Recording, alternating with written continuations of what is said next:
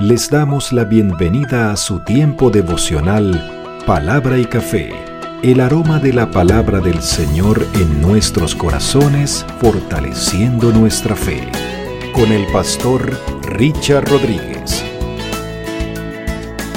Por R12 Radio, más que radio, una voz que edifica tu vida. Bienvenidos. Mis amados, para hoy en Palabra y Café, dice de la siguiente manera, Señor, tú eres profeta de Dios.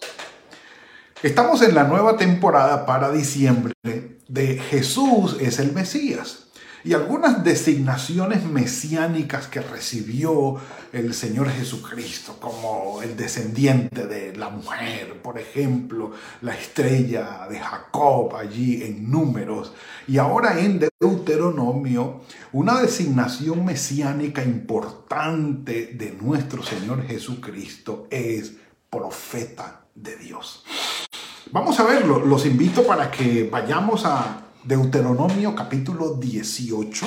Vamos a estar allí trabajando esos cortos versículos que están desde el versículo 15 en adelante. Deuteronomio capítulo 18, versículos del 15 en adelante. Aquí los espero mientras disfruto un sorbo agradable de café. Venga, venga. Mm. Mm. Maravilloso extraordinario. Y a esta hora, mejor aún, mejor aún, mejor aún. Bueno, ubicado ya en Deuteronomio capítulo 18, capítulo 18, versículo 15 en adelante.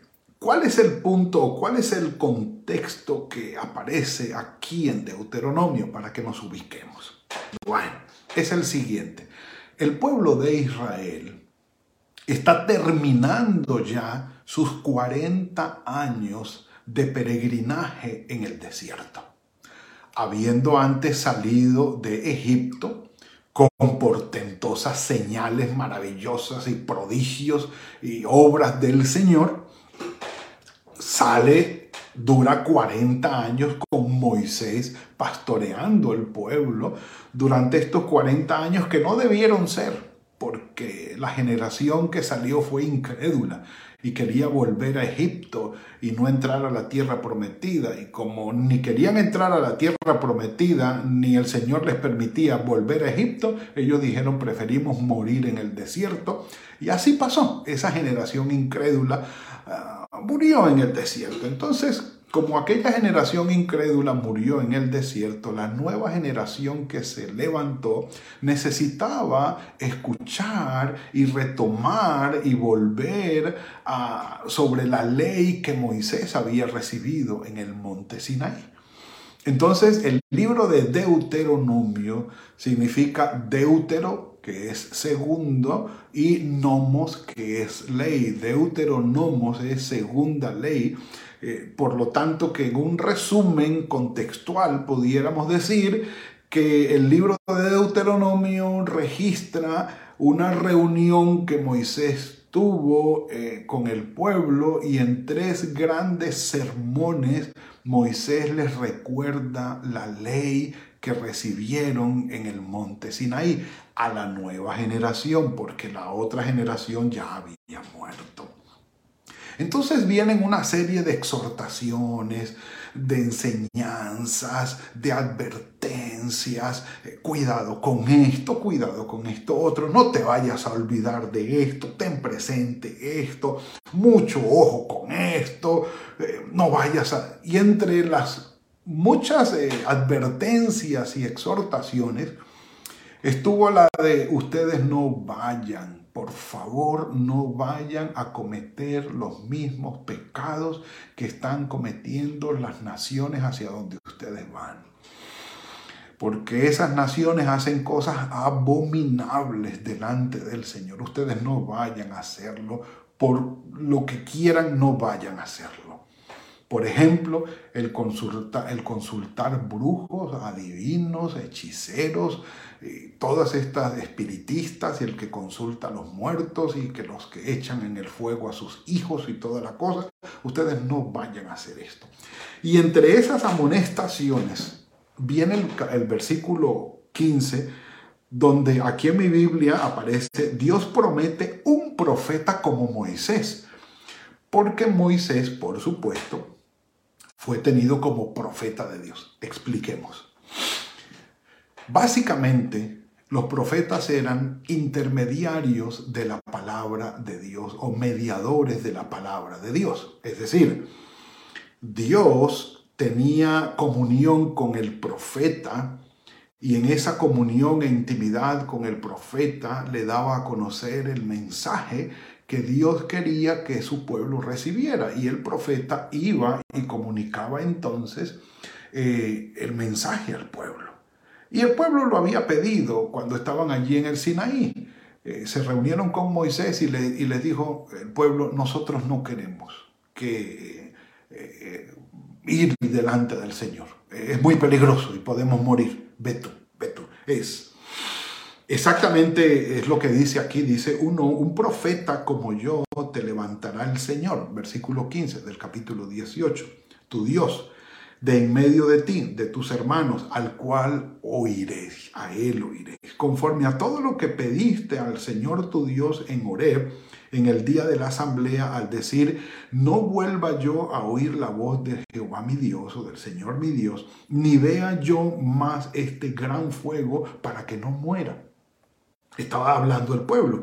Y el Señor me dijo, dice Moisés, bien está esto que han dicho. Bien está esto. O sea, al Señor le pareció bien que el pueblo dijera, no queremos ir a estar contigo en la presencia de Dios allí donde estás tú con Él. No, no. Es muy peligroso y puede que nosotros muramos. Ve tú, le, dijeron a Moisés. Y cuando el Señor entendió, eh, recibió esto y vio esto, le decía a Moisés, eh, eh, está bien, ellos han pedido miel, me gusta, me gusta. Entonces Moisés se constituye en el profeta del Señor allí, es decir, el que va y transmite el mensaje al pueblo. y no tiene el pueblo que ir. Entonces, Moisés es tenido como profeta de Dios, como intermediario de la palabra del Señor, y era el que iba y consultaba al Señor y decía, el Señor, un, profeta como Moisés no se va a levantar otra vez, un hombre como él, que hable conmigo cara a cara. Entonces, eh, digamos que la intimidad y la cercanía de Moisés con el Señor era extraordinaria. Esto es maravilloso, tanto que cuando él bajaba del monte Sinaí dicen que su rostro resplandecía y, y, se notaba que había estado con el Señor y el pueblo tenía temor de esto. Y cuando Moisés estaba en el monte se oían truenos, relámpagos, fuego y aquello era, eh, digamos, aterrador para el pueblo. Por eso el pueblo dijo, no, no, no ve tú Moisés, nosotros eh, esperaremos el mensaje aquí abajo y creo que estaremos más seguros. Nunca falta el temor cuando el Señor se manifiesta de una manera poderosa. Mejor dicho, un café por eso, sí Señor. Mm. Entonces, viene la promesa del Señor, la promesa del Señor. Moisés, extraordinario profeta. ¿Se levantaron falsos profetas? Sí, sí se levantaron falsos profetas. Gente que decía, el Señor me ha dicho, el Señor ha hablado. Y en toda la historia, la línea histórica del movimiento profético en Israel, vamos a encontrar a los falsos profetas. Eso no, no es extraño. Aún hoy existen los falsos profetas, por supuesto. Gente que dice ser siervo del Señor, predicar la palabra, y se atreven a tomar la frase entre comillas, el Señor me ha dicho que. Y el Señor está diciendo, yo a ti no te he dicho nada. ¿Qué estás hablando? ¿Mm? Y hablan en nombre del Señor cosas que a ellos les parece, que están convencidos o no de ellas, no sé, pero son falsos profetas, porque el Señor no les ha hablado han hablado de, su propia imaginación, de, su, ¿sí? de sus propios pensamientos o, lo que sea, pero el Señor no les ha dicho nada. Aún hoy se, se digamos, se conocen los que pudieran, pudieran titularse como o rotularse como falsos profetas. Pero entonces Moisés recibe de parte del Señor en el versículo 18 la profecía o la, promesa mesiánica.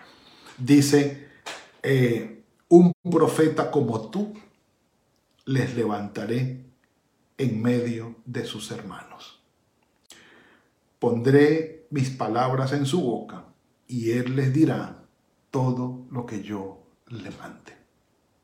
Y exactamente así sucedió. Este versículo ha sido calificado como una referencia a nuestro Señor Jesucristo, gran profeta, eh, singular profeta de Dios, eh, que vino y habitó entre nosotros. Porque tenía la única y gran y maravillosa particularidad que pues obviamente nadie la va a tener. Él mismo, nuestro Señor Jesucristo, Él mismo era la palabra de Dios hecha carne y habitando entre nosotros. Algo mejor que eso, yo creo que no puede haber jamás, jamás, jamás. Un café por eso. Mm. No, no sé, espero que sí. Usted logre eh, eh, captar y estemos eh, y explicarme yo bien también en lo que estamos, eh, estar en la misma página aquí, en la misma línea. Eh, los profetas eran mediadores de la palabra. Moisés hablaba con Dios y, él iba y llevaba la palabra, lo que le había dicho. ¿sí? Pero el Señor Jesucristo, según Juan capítulo 1, es la palabra de Dios encarnada y habitando entre nosotros, dándonos a conocer la voluntad del Padre dándonos a conocer al Padre mismo. Y sí, se cumplió esta parte, dice, se levantará un profeta en versículo 18 de Deuteronomio 18, eh, como tú en medio de tus hermanos, pondré mis palabras en su boca. Y el Señor decía, yo lo que hago, lo hago porque mi Padre me lo ha mandado. Y yo lo que digo, digo porque mi Padre lo ha dicho. El Padre y yo somos uno recordemos estas palabras de nuestro Señor para que comprendamos esta, esta designación mesiánica de nuestro Señor Jesucristo, el, el que nació y habitó entre nosotros. Entonces, cuando conmemoramos el nacimiento de nuestro Señor Jesucristo, es decir, y pongámoslo en términos teológicos o bíblicos, por así decirlo, que la palabra de Dios se haya hecho carne y haya habitado entre nosotros. Esa es la Navidad. Ese es el nacimiento, que, que, el Señor se haya encarnado. Y si lo ponemos en términos de Pablo, diríamos que se haya despojado de su divinidad en el hecho de ser Dios, que no lo tomó como cosa a que aferrarse, sino que se despojó a sí mismo y descendió eh, haciéndose hombre como nosotros y estando en la condición de hombre se hizo siervo nuestro. Entonces, esa encarnación, ese descenso, ese bajar a estar con nosotros es que la palabra de Dios que es el Señor Jesucristo, se hizo carne y habitó entre nosotros. De manera que, mis amados, esto, esto es de las cosas que más me impacta ah, estudiando todo lo que tiene que ver con nuestro Señor Jesucristo, que nuestro Señor Jesucristo era la palabra de Dios que creó, aquella palabra que creó en el Génesis capítulo 1. Esa es la palabra que se hizo carne. Y dijo Dios, sea la luz. Y todo fue creado por medio de la palabra. Esa palabra se ha encarnado y ha habitado entre nosotros. Esto es extraordinario. Entonces, la palabra con la profecía o el, ejercicio profético convierte a nuestro Señor Jesucristo en el mejor y máximo profeta porque es la palabra que hablaban los profetas, ahora es esa misma palabra encarnada. Así que el ejercicio profético de nuestro Señor Jesucristo es máximo y único, no hay otro. Es la misma palabra hecha carne. Por eso es muy importante, mis amados, que ustedes y yo tengamos presentes las palabras de nuestro Señor Jesucristo registradas en los cuatro evangelios y algunas citas que se dan fuera de los evangelios, de lo que nuestro Señor Jesucristo dijo. Y algunos pudieran decir, ah, pero, pero ¿cómo podemos nosotros estar seguros de que eso en realidad lo dijo nuestro Señor Jesucristo? Bueno, podemos confirmarlo en nuestra relación con el Señor al ir a su palabra y ver cómo se hace realidad poderosamente en nuestra vida, no en la vida de otros, que, que muy bien es válido, está bien, pero cómo se hace realidad en la vida nuestra. El Señor Jesucristo fue calificado en su ministerio como profeta de Dios. Por ejemplo, cuando alimentó a los cinco mil en Génesis capítulo, perdón, en Juan capítulo 6 versículos 13 al 15, recogieron pues y llenaron doce cestas de pedazos de los cinco panes de cebada que sobraron a los que, de los que habían comido. Entonces aquellos hombres, al ver la señal que Jesús había hecho, dijeron verdaderamente, este es el profeta. No era un profeta más, como algunos habían dicho, no, que ¿quiénes piensan ustedes que soy yo? No, uno es Elías, otro tal y tal y tal.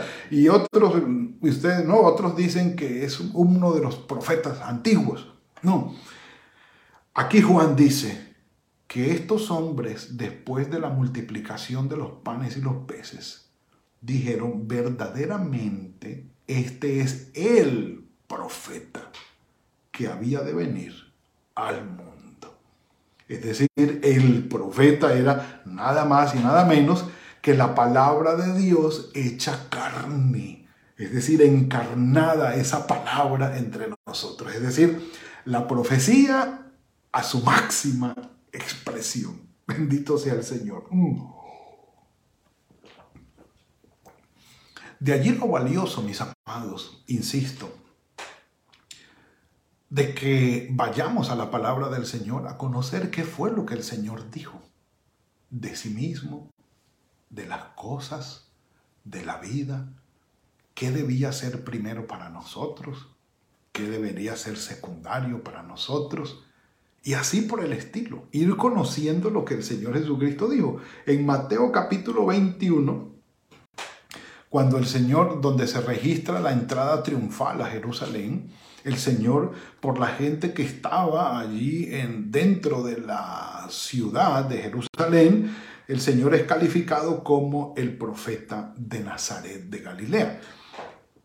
Que dice el relato que eh, la gente estaba afuera con ramas y tal, esperándolo y digamos diciendo sana el que viene en el nombre del Señor, entraron allí y los que estaban en la ciudad se preguntaban, bueno, ¿y este quién es? Y algunos dijeron, no, este es Jesús, el profeta de Nazaret. Y por ser de Nazaret y por haberlo calificado o ubicado como de Nazaret, algunos piensan que era un término despectivo más bien. Ah, profeta de Nazaret, no, no, no es tan importante, pero profeta al fin y al cabo. Entonces, en Marcos capítulo 6, versículos 14 al 15, tras la muerte de Juan el Bautista, dice, y oyó Herodes la fama de Jesús porque su nombre se había hecho notorio y dijo, Juan el Bautista ha resucitado de los muertos y por eso actúa en él estos poderes. Y otros decían, es Elías y otros decían, es un profeta como los profetas antiguos. Pero mis amados, este es el profeta que mencionó Esteban en Hechos capítulo 7, versículo 37, cuando dijo, este Moisés es el que dijo a los hijos de Israel, profeta os levantará el Señor vuestro Dios de entre vuestros hermanos, como a mí, a él oiréis. La máxima expresión de la profecía fue la palabra de Dios, hecha carne y habitando entre nosotros. Así que busquemos en nuestro corazón, en nuestro tiempo, apartemos eh, el tiempo, ubiquemos, enfoquémonos en ir a la palabra del Señor y conocer allí en los evangelios a nuestro Señor Jesucristo, lo que Él dijo, lo que Él hizo, las actitudes, lo que se manifiesta en Él, para que tengamos esto como algo primordial en nuestra vida, porque es el profeta de Dios, el gran profeta de Dios, nada más y nada menos que el verbo, la palabra de Dios, hecha carne y habitando entre nosotros, hablando a nuestras vidas. Que el Señor nos bendiga y nos guarde y que esto sea una realidad en nosotros. Padre Santo, gracias por esta maravillosa palabra que nos has regalado hoy. Vamos conociéndote cada vez más, Señor. Gracias por ser esa palabra encarnada habitando entre nosotros, profeta de Dios, la profecía al máximo nivel. Gracias, Padre Santo, gracias por esta bendición. Que tu palabra sea vida en nosotros, que podamos alimentarnos de ella todos los días y tener por cierto todo lo que tú hablas en nuestro favor y lo que haces en nuestro favor y que tu palabra se haga realidad en nosotros. Encomendamos nuestras vidas, nuestras familias en tus manos. Este día está delante de ti, Señor. Guíanos, guárdanos, ayúdanos, bendícenos. En el nombre de tu Hijo Jesucristo. Amén y amén. Mis amados, es la entrega que tenemos para hoy. El Señor ha sido bueno con nosotros. Que tengan hoy un muy buen día, una muy buena semana. Fructífero sea el trabajo de sus manos, mis amados. Que el Señor los guarde, los bendiga, que bendiga también a sus familias. Nos veremos mañana, si el Señor lo permite, en otra entrega de Palabra y Café. Que el Señor los guarde. Gracias por compartir con nosotros este espacio de palabra y café. Hasta una próxima oportunidad por R12 Radio. Más que radio, una voz que edifica tu vida. Que Dios les bendiga.